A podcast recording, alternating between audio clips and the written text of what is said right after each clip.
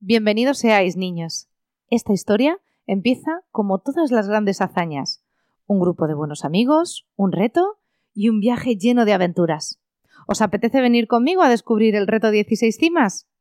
Pues primero os presentaré a los protagonistas de este cuento y juntos iremos descubriendo cómo empezó todo. Poneos cómodos, amiguitos. Empieza la aventura.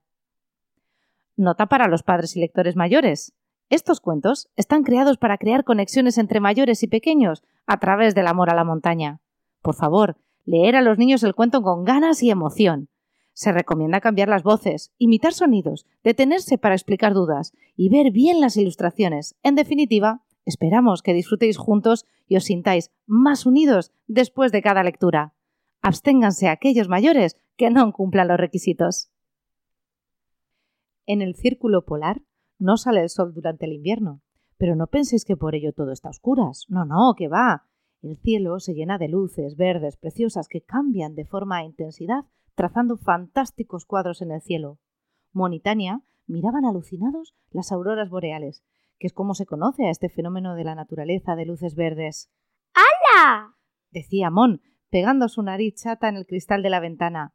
Mon cumplirá pronto seis años. Es muy espabilado y le encanta mirar al cielo. ¡Qué grande y brillante es aquella! ¡Mira, mira! Parece un tren, pero no lo es. Esa es Tania. A sus tres añitos es casi igual de alta que su hermano y le gusta descubrir el mundo junto a él. En ese momento, la mamá de Moni y Tania entró en la habitación diciendo Hola, bombones, tengo una noticia para vosotros. Moni y Tania se miraron entre ellos.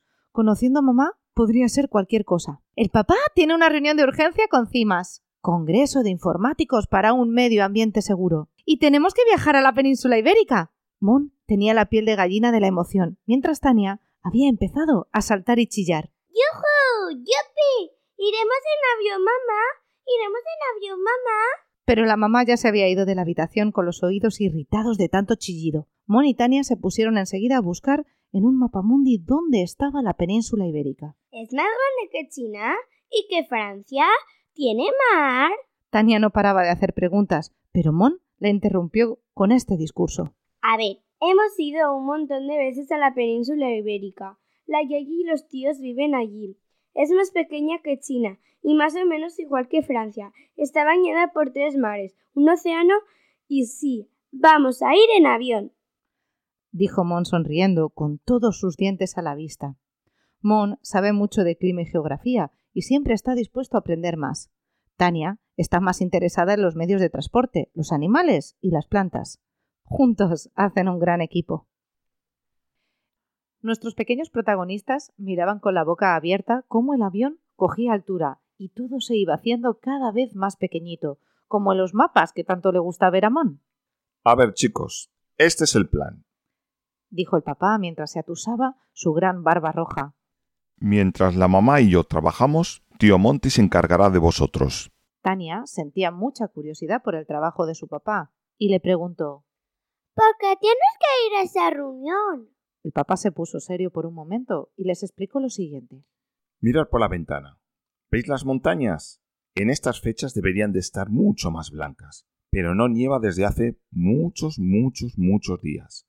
Veréis, chicos, creemos que la nieve está desapareciendo. En ese momento, la mamá sacó chocolate, pinturas y libros para colorear. No les asustes con tus cosas, le dijo la mamá al papá con voz baja. Mon empezó a colorear a la vez que saboreaba el chocolate, pero no podía dejar de pensar en la nieve. Sin nieve, los ríos no tendrán agua en primavera y las plantas y los animales no podrán nutrirse. Muchas cosas dependen de la nieve. Pensaba mientras coloreaba. Tania Solo pensaba en aviones, avionetas y avionotes. Mira, mamá, el avión de la China, decía mientras pintaba el dibujo de rojo.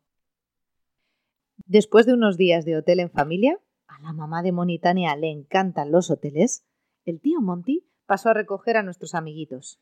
¿Qué pasa, chavalines? Give me five. Chocaron las manos y el tío se quejó en broma de la fuerza que tenían los pequeños. ¿Qué vamos a hacer? ¿Dónde nos vas a llevar? Decían Mon y Tania al unísono siguiendo al tío Monty. Este abrió el maletero del jeep y pudieron ver la tienda de campaña, sacos de dormir, mochilas y demás material de montaña. ¡Nos vamos de camping! gritaron los dos con los ojos bien abiertos. Subidos ya en el coche, se despidieron de los papás mientras la mamá les recordaba hay que portarse bien, lavarse los dientes, hacer caso siempre, no cojáis nada del suelo, no toquéis ningún bicho, no comáis ninguna planta, no corráis, no os separéis del tío. ¿Tenéis frío? ¿Queréis una chaqueta? Pero qué pesada es la mamá. Así no se van a ir nunca de excursión, pobrecillos. Piensa el papá mientras se despide con la mano. ¡Arranca, tío, arranca! Dicen nuestros amigos, bien sentados con su cinturón. Cuando llevaban un buen rato oyendo música y cantando, llegaron a su destino. Montaron todo el campamento siguiendo las instrucciones del tío Monty. Este sitio es perfecto. Hay sombra, está seco y no hay ningún barranco ni zona peligrosa cerca. Venga chicos, pondremos una estrella aislante en el suelo y montaremos la tienda. A Moni y Tania les encanta trabajar en equipo. Cogieron las varillas, las extendieron, el tío Monty estiró de la anilla del centro, colocó el techo y les dijo Venga, chavales, las piquetas son vuestras. Coge los martillos. ¡Qué emoción! Si la mamá los viese, les daba algo a la pobre. Martillos en mano empezaron a clavar las piquetas en el suelo. El tío Monty les iba explicando. Esto es fundamental para que la tienda no se venga abajo y se quede bien sujeta. Con el techo y el suelo bien fijado, estaremos protegidos del viento, la lluvia, los mosquitos y hasta del frío. Venga, artistas, darle fuerte a las piquetas. Cuando acabaron, el tío les revisó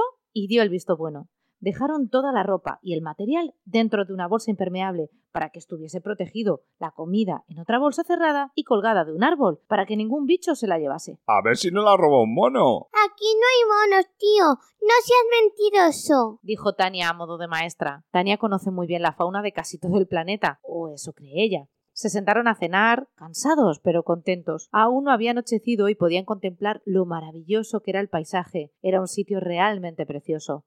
Recogieron todo separados en bolsas de plástico, los restos de comida y el papel. La naturaleza es majestuosa. A veces al tío le gusta utilizar palabras raras. Siguió hablando. Vamos a ponernos los pijamas. Nos lavaremos los dientes con el agua de la cantimplora. Sí, otra palabra rara, sí. Nos pondremos repelente de mosquitos y a dormir.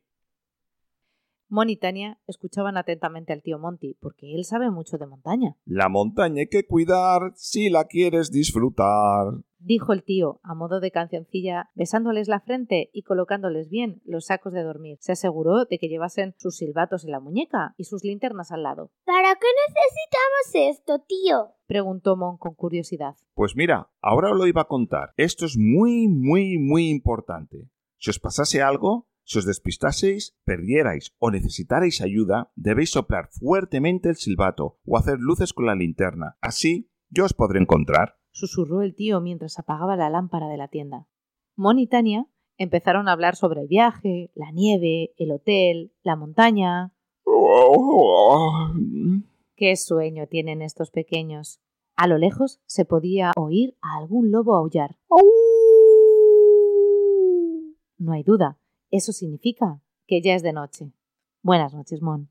Buenas noches, Tania.